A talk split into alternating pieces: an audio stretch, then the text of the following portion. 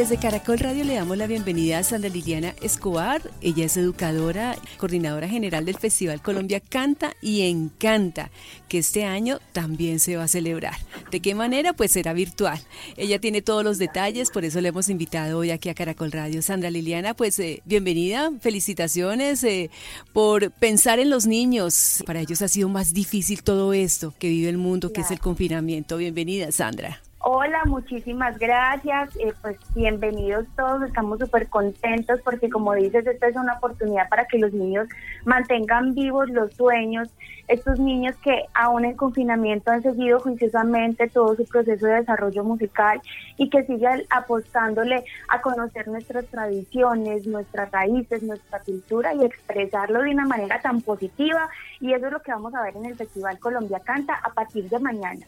Sí, e, en algún momento pensaron, Sandra, que pronto no, no lo iban a hacer, o sea, tuvieron dudas o siempre estuvieron así muy firmes en que así fuera de manera virtual, pues le iban a cumplir a, a los niños. Pues la virtualidad nos tomó de sorpresa a todos y para repensarnos, por supuesto que evaluamos porque cuando los niños vienen aquí a Medellín, o sea, vienen cerca de 450 chicos y para ellos es una experiencia genial. Es es muy divertido, es muy pedagógico el encuentro de todos, entonces era un reto para nosotros muy grande el que los niños se sintieran igual en festival, pero pues que sintieran esa calidez en la virtualidad fue complicado más que todo eso, porque no era simplemente ceñirnos a que vamos a transmitir unos contenidos y ya.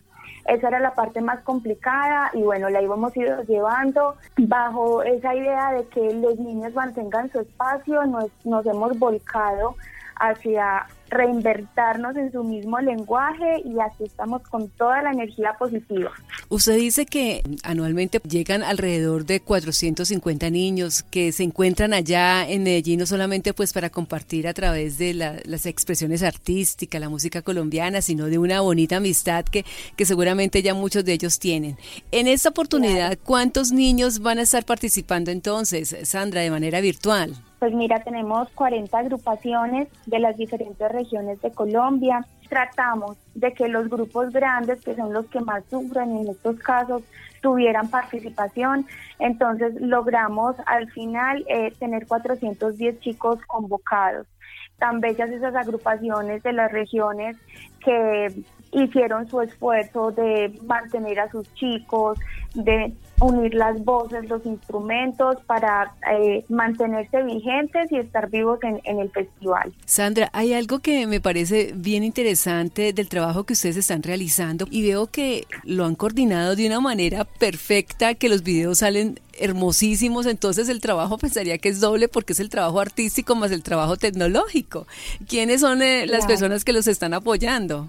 Pues eh, somos un equipo, un equipo lleno de sueños. Colombia Canta nace de una familia, de una familia musical campesina en las montañas del suroeste antioqueño y entonces se nos han ido sumando diferentes profesionales, pero ese sueño se mantiene intacto y es llevar a los niños toda la riqueza de nuestras músicas en un lenguaje apropiado para ellos y divertido para ellos. Ese es esa es la idea de nuestra fundadora y ese, esa idea se mantiene fiel con toda esta familia que se sigue multiplicando.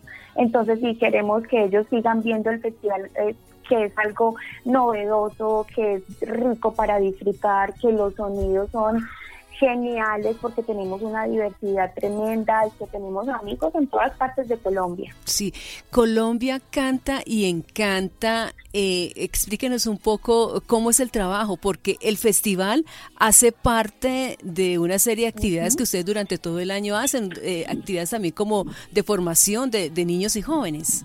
Nuestra actividad principal y la más permanente es la formación artística donde brindamos a niños entre los 3 y los 18 años o ya todavía incluso cuando están en la universidad nos, nos siguen acompañando. Eh, desarrollamos con ellos un programa de formación personal a través de las músicas eh, folclóricas. ¿Por qué? Porque hemos encontrado que ese, ese es el vínculo de que ellos primero eh, se construyan a partir de sus raíces, se reconozcan como personas, valoren eh, su ser, su entorno, su familia, su país y compartan esa riqueza con el mundo entero. Entonces nuestra escuela es de excelente calidad musical, hemos obtenido muchísimos premios, nuestros niños han circulado en Europa y Estados Unidos con excelente eh, referencia, pero siempre decimos que nuestro mayor, nuestro mayor premio es esa calidad humana que los niños definitivamente llevan al tener el sello de Colombia Canta y que ahorita que estamos en la virtualidad, pues todos los niños del país están invitados a que, participen.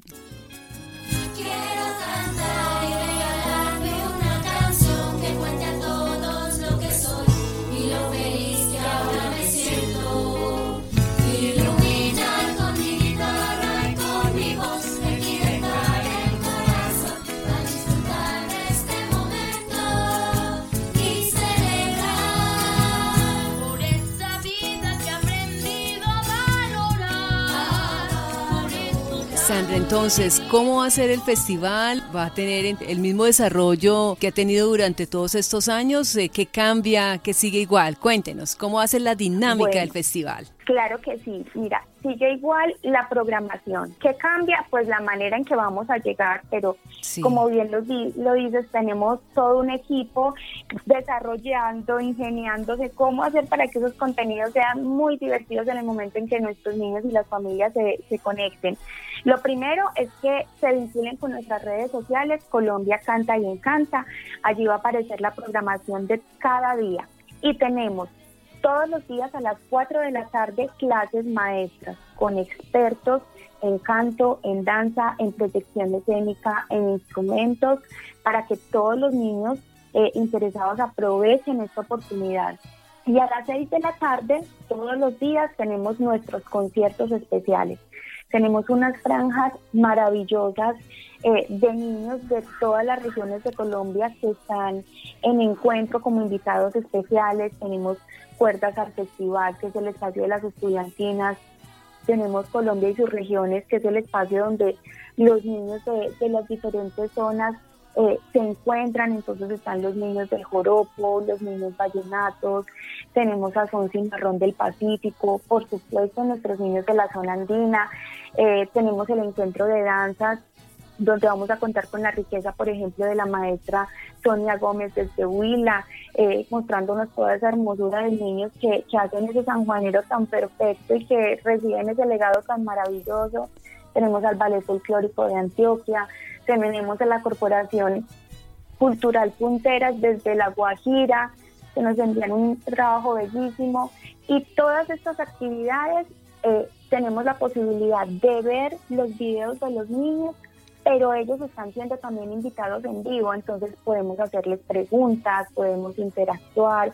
Toda la semana tenemos una programación súper variada, sin contar con que el fin de semana es nuestra competencia nacional, que es uno de los platos fuertes del festival, donde 12 hermosas agrupaciones están compitiendo por el Premio Colombia Canta y Encanta.